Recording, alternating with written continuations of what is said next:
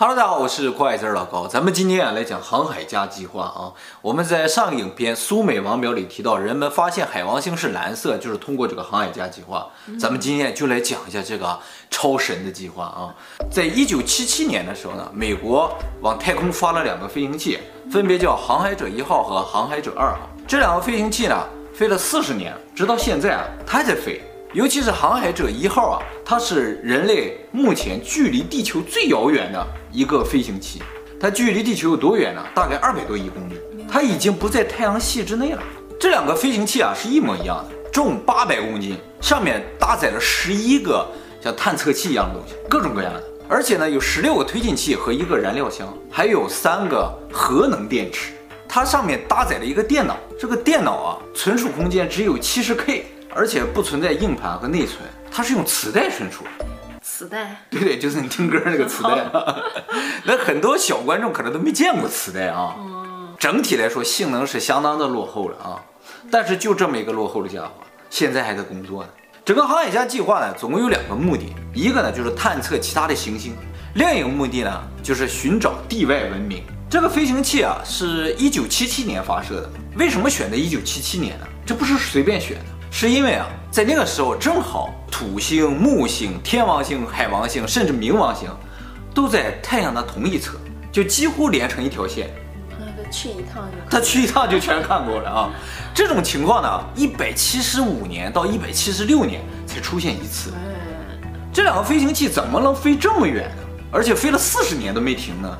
是因为啊，它的飞行方式很独特，它采用的飞行方式有两个部分组成，一个叫惯性飞行。一个叫重力助推，惯性飞行你可以理解是吧？在宇宙中没什么阻力了，给它一个速度，它就一直飞，一直飞啊。重力协助呢，就是呃，它走到一些大行星的附近的时候，大行星不是有重力吗？就拉住它，它离得比较远的时候就把它拉过来，然后拉近了之后，它在一个惯性飞出去，就利用这种方式吧，它可以节省大量的燃料。我刚才说上面有三个燃料电池嘛，这三个燃料电池的电也不是用来推进的。是用来驱动上面的照相机啊那些仪器的，哎，所以它的动力就是靠那一点点带上去的燃料，然后 偶尔改改方向，剩下全靠重力和惯性啊。那么有些人可能会想，就说单纯靠惯性这不也可以吗？就一直飞就完了，反正没阻力。呃，但其实不是这样的啊。呃，你如果从外太空往太阳飞可以，但是从地球往太阳之外的方向飞的话是不行，因为太阳有引力啊。就把它引住了，你就算惯性的话，它也会越来越慢，越来越慢。所以它必须得靠这个重力助推啊，才能飞得更远。那么航海家计划最初啊是打算发四个飞行器，美国当时呢就没有这个预算，后来削减了之后呢，就变成两个飞行器了。而且这两个飞行器啊，只打算探测土星和木星。所以航海家计划的这个 logo 标志上只有土星和木星。但其实呢，最终呢，这两个探测器啊，完美的完成了所有的任务。就是航海家一号是只探了土星和木星，但是航海家二号呢，探了土星、木星、天王星和海王星。那么当初呢，就计划这两个飞行器啊飞出去就不再飞回来，所以它如果一直飞，肯定能飞出太阳系。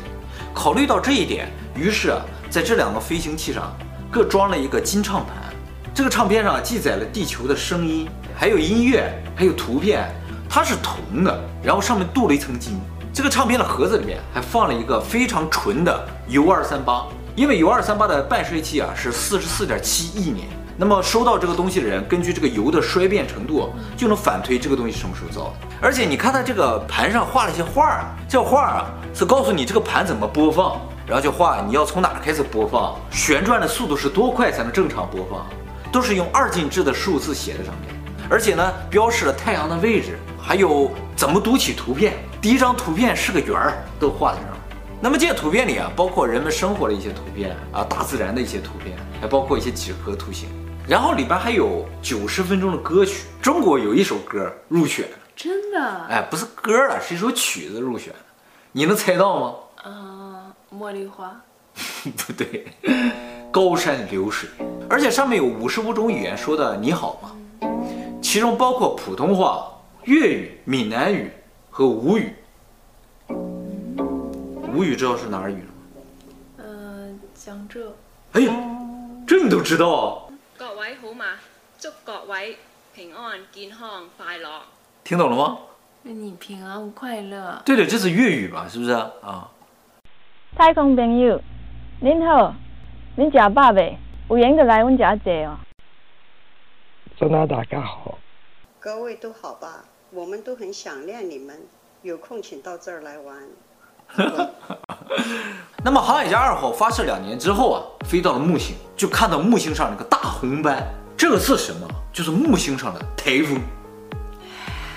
这个台风在这刮了将近二百年，一直一直在这刮着，而且这个台风的直径有多大？就是放进三个地球里。哎，这么大范围的台风，不适合居住啊。这个木星啊，上面有很多大气，而且它们是按纬度在这转的，奇妙，很奇妙。哎，在木星拍完照片之后，就从木星出发了，就靠木星的引力，出一下把它甩出去了，甩到了土星去了。到土星也花了两年，到土星之后也拍了很多珍贵的照片。这时候美国就觉得，哇，这两个飞行器干了这么多事儿，挺好，于是追加投资，嗯，让它继续往前飞。怎怎么追加的投资啊？他所谓的追加投资啊，是在接收装置上追加。那么在一九八一年九月份，由于追加了投资嘛，所以呢，航海家二号就改变了航向，从土星飞往了天王星。那时候你已经出生了啊？对对对，在他飞往天王星的路上，我就出生了。出生了 当然，这个计划一开始没打算去天王星。这一次呢，临时改变去天王星啊，就产生了一个问题，就是天王星啊离太阳太远，特别的暗，它上面那个照相机啊到那儿也拍不了照片，照也是一片漆黑，只有增加曝光时间。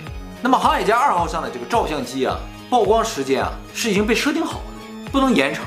后来他们想了一招，当初在设计它这个控制系统的时候，这个系统是可重写的。哎，他们就把这个系统重写了一遍，更改了它的曝光时长，嗯，让这个相机能够长时间曝光。当然，问题也不仅仅如此，就是它离地球越来越远嘛，信号也越来越弱。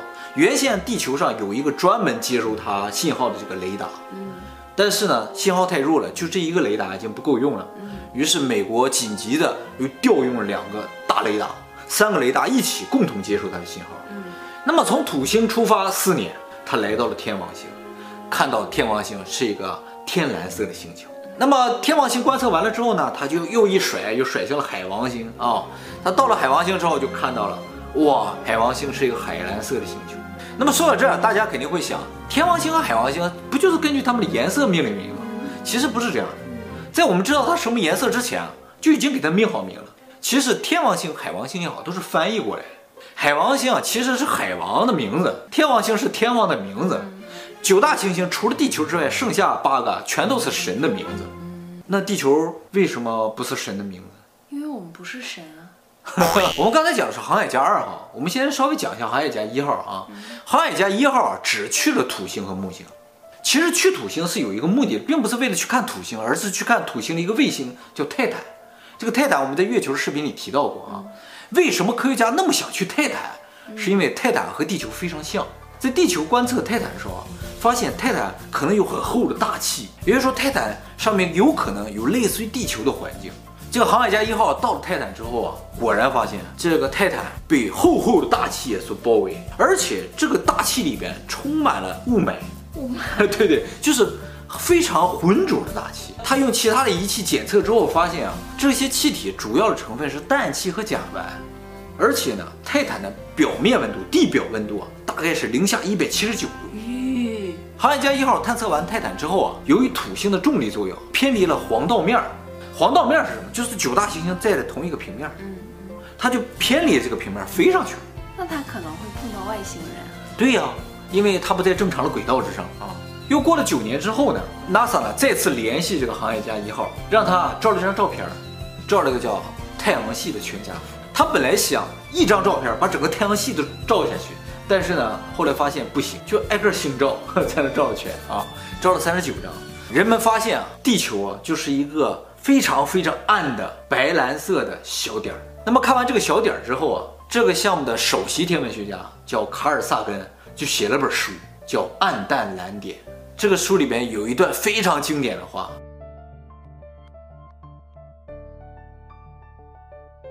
那么航海家一号照完这张照片之后，NASA 就把他的相机永远关闭了。为什么？为了省电。他为了让这个东西飞得更远一点。据推测，这电池能用到二零二五年。那么在太阳系的最外侧有个叫太阳圈的东西，是一个磁性的气泡。二零零四年的时候，航海家一号就进入到这个气泡的这个气泡层里了。在二零一二年的时候呢，突破了这个气泡层，飞到星际空间了，就飞到外面去了。为什么会有这个气泡呢？就是太阳放出来这个太阳风啊，堆积在这个地方，形成一个结界，保护着太阳系，让星际外的东西不是那么容易能进来。那么现在呢，它仍然以每秒十七公里的速度在远离着太阳的方向飞行。据推算，再过四万年，它能够到达距离太阳系最近的一颗恒星附近，那个地方呢，也有可能有生命。再过几百万年呢，就能到另一个恒星附近了。在那个时候呢，地球上人类还在不在，就不好说了。下一步，有可能啊。科学家们也说了，这个光盘的意义啊，并不是让我们知道有没有外星人，而是在这个宇宙中留下我们人类曾经存在的一个证据。就是留下了一个泥板呗。没错，就留下了个泥板。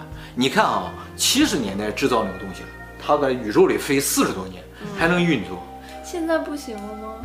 现在的科技越发达吧，这个东西越脆弱。像光盘什么的。对，那很快就坏了。反倒苏美尔的泥板能保存上千年，也从一个侧面印证了一件事情，就是如果以前真的存在高度的文明。而这个高度文明的痕迹不能保存到现在，就是这个原因。是，嗯，那么当初，嗯，好一点了吗？啊啊，下次不能十点录像了，你必须得九点整完。好，那么探测完，那么探测完泰坦一号啊，那么泰啊，那么探测完泰坦之后，呃，最后还有一小段。